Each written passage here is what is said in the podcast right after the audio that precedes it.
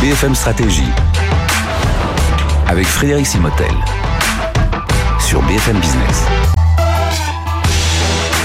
Bienvenue dans ce nouvel épisode de BFM Stratégie avec notre partenaire le BCG. Nous accueillons justement Lionel Arré. Bonjour. Bonjour. Lionel, directeur associé senior au BCG. Alors je ne veux pas faire de mauvais jeu de mots autour de on va, le défi du défi, mais euh, c'est vrai qu'on parle beaucoup de cette finance décentralisée. Hein. Alors on l'a, on l'a mis sous ces termes, sous ce terme des, des défis, des EFI, euh, et on parle évidemment de la blockchain, des cryptos, euh, du Bitcoin, enfin tout, tout, tout ce que euh, tout ce qu'on veut comprendre. Et puis on va, on va, s'intéresser plus particulièrement aujourd'hui la finance dans le métaverse, parce que oui évidemment quand on commence à vous parler NFT, crypto, tout ça, univers euh, futur du virtuel, réalité virtuelle. On parle de ce métaverse, la finance dans le métaverse, cette finance décentralisée. Ce que il faut comment on peut associer les deux euh, Ça signifie quoi, euh, Lionel Si on devait donner une définition tout ça, est-ce que déjà c'est une nouvelle technologie?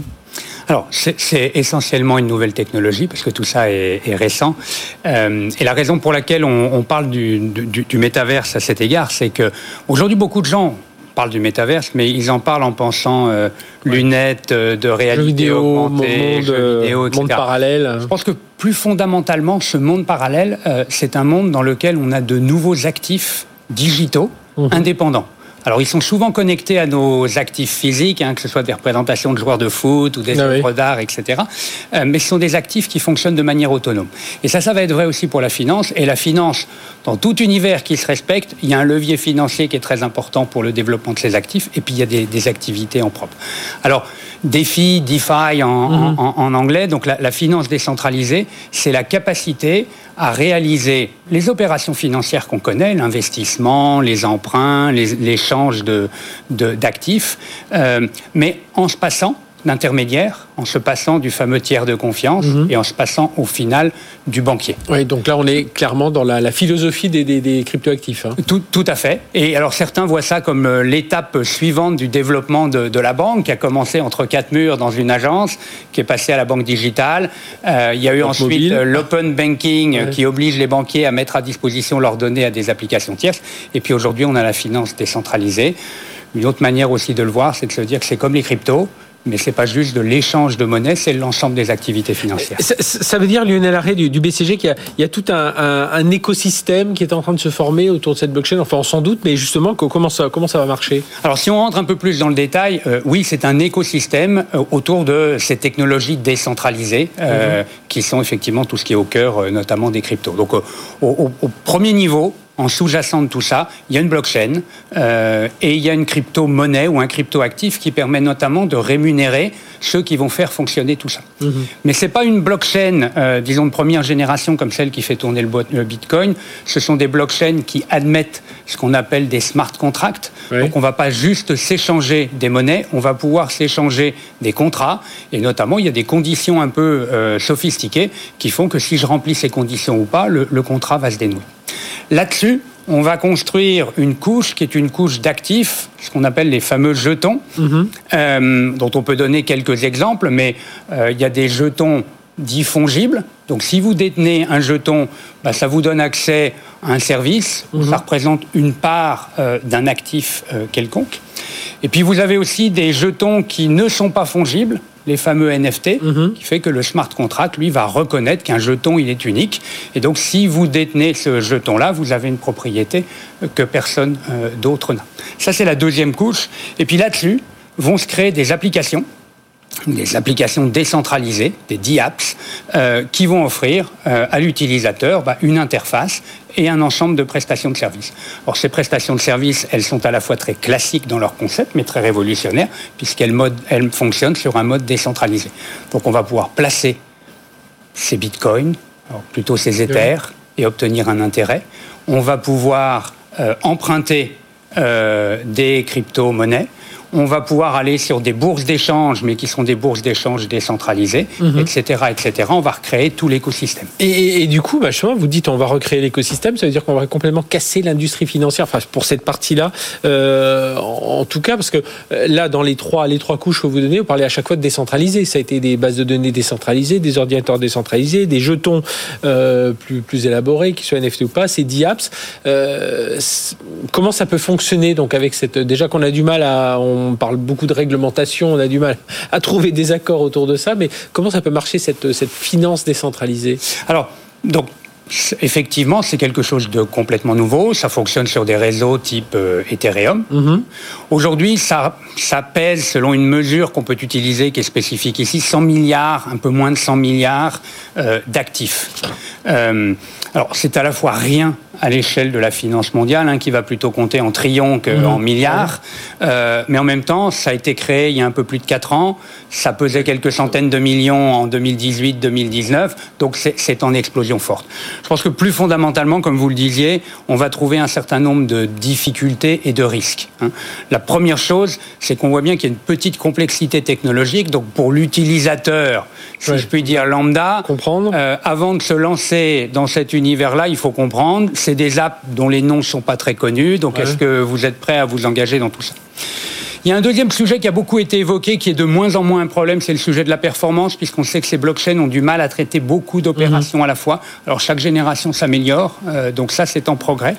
Et puis il y a surtout et plus fondamentalement des sujets, puisqu'on parle de finance quand même, donc il y a des sujets de sécurité, il y a des sujets de liquidité, et il y a tout le sujet euh, réglementaire. Il faut voir qu'en se débarrassant du tiers de confiance, on s'est aussi débarrassé d'un certain nombre de fonctions qu'il apporte ou que le régulateur l'a aidé à apporter.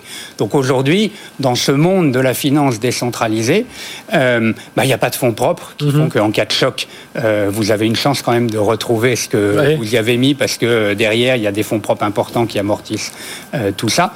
Il n'y a pas de correction d'erreur puisqu'il n'y a pas, c'est décentralisé, donc il n'y a pas un acteur qui est capable de dire ça c'était une malversation, ça on n'aurait pas dû le faire mhm. et on, on, on redéfait. Hein, si vous envoyez de l'argent sur une mauvaise adresse, cet argent, il est perdu à jamais. Si une des apps que vous utilisez, il y a un bug quelque part, vous pouvez ne pas retrouver votre argent. Mhm. Donc, d'une certaine manière, toute cette couche aujourd'hui qui a été recréée, que certains peuvent trouver peut-être ah excessive dans notre monde de la finance traditionnelle, qui a notamment comme objectif la protection du consommateur, de l'utilisateur, elle n'existe pas. Donc si vous allez dans le Wild Wild West euh, de la finance décentralisée, à aujourd'hui, c'est quand même encore à vos risques et périls. Alors, à nos risques et périls, et puis évidemment, dès qu'on parle euh, cryptoactif, dès qu'on parle de tous ces environnements-là, on parle aussi de la, question écologique. Euh, on sait qu'aujourd'hui, ben, on voit même des États qui prennent des, décisions par rapport à ces fermes de minage, alors dans le Bitcoin notamment. Mais c'est quoi le lien avec la consommation d'énergie On va, Alors, on y va, mais euh, c'est une question très importante. Et euh, moi, je m'occupe aussi un peu de finances euh, responsables, donc il faut, forcément s'intéresser à ce sujet. Si on parle une minute du, Bitcoin, le Bitcoin tout seul, on estime qu'entre 150 et 200 TWh par an. Pour donner une idée, c'est la consommation de l'ensemble des ménages français. Hein. Mhm. Donc c'est gigantesque pour 300 000, 350 000 opérations par jour. Donc c'est absolument gigantesque. Ce qu'on ne voit peut-être pas forcément, c'est que ça va pas s'arranger. Parce que c'est ce fameux minage, cette preuve de travail que les mineurs doivent apporter, mhm. euh, il y a deux caractéristiques. Un, elle s'adapte, la complexité s'adapte à la puissance de calcul qui est mise en face pour que ça dure toujours à peu près 10 minutes le temps de miner un bloc. Donc plus vous mettez des machines, plus la preuve devient compliquée au cours du temps. La deuxième chose, c'est qu'on rémunère les mineurs, c'est une bonne idée, mais aujourd'hui c'est 10 à 15 milliards de dollars par an en Bitcoin qui sont créés pour rémunérer les mineurs. Ça donne beaucoup de capacité à acheter des machines euh, et à consommer de l'électricité pour résoudre cette preuve de travail. Ce qui veut dire que le système qui était plutôt d'inspiration libertaire au départ, on allait faire fonctionner le Bitcoin avec les capacités inutilisées de nos ordinateurs, c'est devenu une industrie en tant que telle. Et c'est une industrie qui cherche l'électricité la moins chère possible. Alors, est-ce qu'elle est verte, cette électricité? C'est la discussion qu'on a souvent. En Chine, on pouvait éventuellement discuter. Quand aujourd'hui, puisque c'est l'actualité, mhm. ils sont beaucoup au Texas, euh, bon, bah, on sait que l'électricité du Texas, les, les, Chinois, ils font très attention. Hein. On, l'a vu euh, sur des, certaines décisions de fermer des, mhm. fermes, de, de, les pousser en dehors des frontières. Euh, mais on a, on a, pas on a pas mal quand même d'investisseurs institutionnels quand même qui se lancent et oui, qui alors, sont bien conscients de tous ces enjeux climatiques. Je ne peux pas parler pour eux. Moi, ça me surprend parce que je vois des investisseurs institutionnels de renom qui sont très sensibles à tous les critères ESG. Et la réalité, c'est qu'aujourd'hui, quand vous investissez dans le Bitcoin, vous investissez dans l'énergie fossile mhm. pour une large part. Bon, alors. Pour revenir à nos sujets de finances décentralisées, il faut bien voir que euh, ça, c'est très lié à la preuve de travail. il y a beaucoup de recherches aujourd'hui sur des modes de consensus work, hein, enfin, alternatifs à la proof of work, euh, sachant que euh, la principale solution alternative, c'est la preuve d'enjeu. Un réseau comme Ethereum aujourd'hui est en train de migrer sur la preuve d'enjeu qui, qui consomme beaucoup moins d'électricité, qui en consomme, Ah oui. c'est du digital, mais qui en consomme beaucoup Il y a moins. eu une, une discussion d'ailleurs au Parlement européen il y a quelques, il y a Tout à quelques fait. jours euh, autour de cette. euh, Tout, tout à fait. Et donc, on peut se dire que la finance décentralisée, il y a pas mal de problèmes à régler pour que ça puisse fonctionner, mais pas celui de l'énergie. Je pense que pour Bitcoin, ça restera. Moi, je pense qu'un jour, si Bitcoin a un vrai accident, euh, ce sera parce que les gens auront pris conscience de ce problème Mhm. Énergétique. Alors, euh, Lionel Arré du, du BCG, qu'est-ce qu'elles peuvent faire les banques face à cette transformation? Que peuvent faire les régulateurs, là, pour conclure? Alors les régulateurs commencent à s'y intéresser, évidemment. Pour les banquiers, là aussi, il y a des applications spécialisées sur lesquelles les banquiers sont déjà actifs, puisqu'on voit que tout ça, par exemple, pour tout ce qui est titre, ce qu'on appelle le papier dans le monde euh, bancaire, euh, et toutes ces émissions, bon, ça, ça s'inscrit bien dans une blockchain. Donc il y a déjà des choses et des expériences qui font que sur des actions, des obligations ou des, des- des structures un peu plus complexes, on va utiliser ça. On peut imaginer aussi qu'il y a des applications, par exemple, euh, le fait de rémunérer quand vous avez des éthers, avec l'inflation qui revient, il y a des gens qui en détiennent parce qu'ils pensent que ça va s'apprécier. Le fait que ça puisse être rémunéré pourrait devenir un besoin un peu plus euh, fréquent. Donc ça pourrait devenir quelque chose où les banquiers jouent un rôle, ne serait-ce que pour interfacer euh, entre ce monde-là et puis les attentes de certains de, de leurs clients.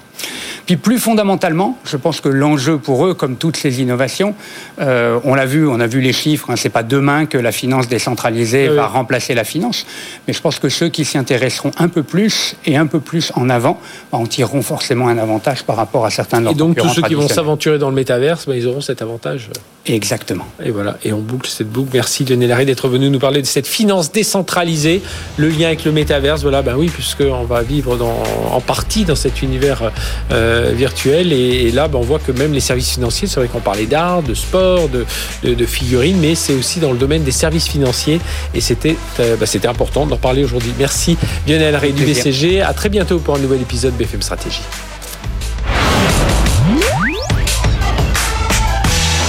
BFM Stratégie sur BFM Business.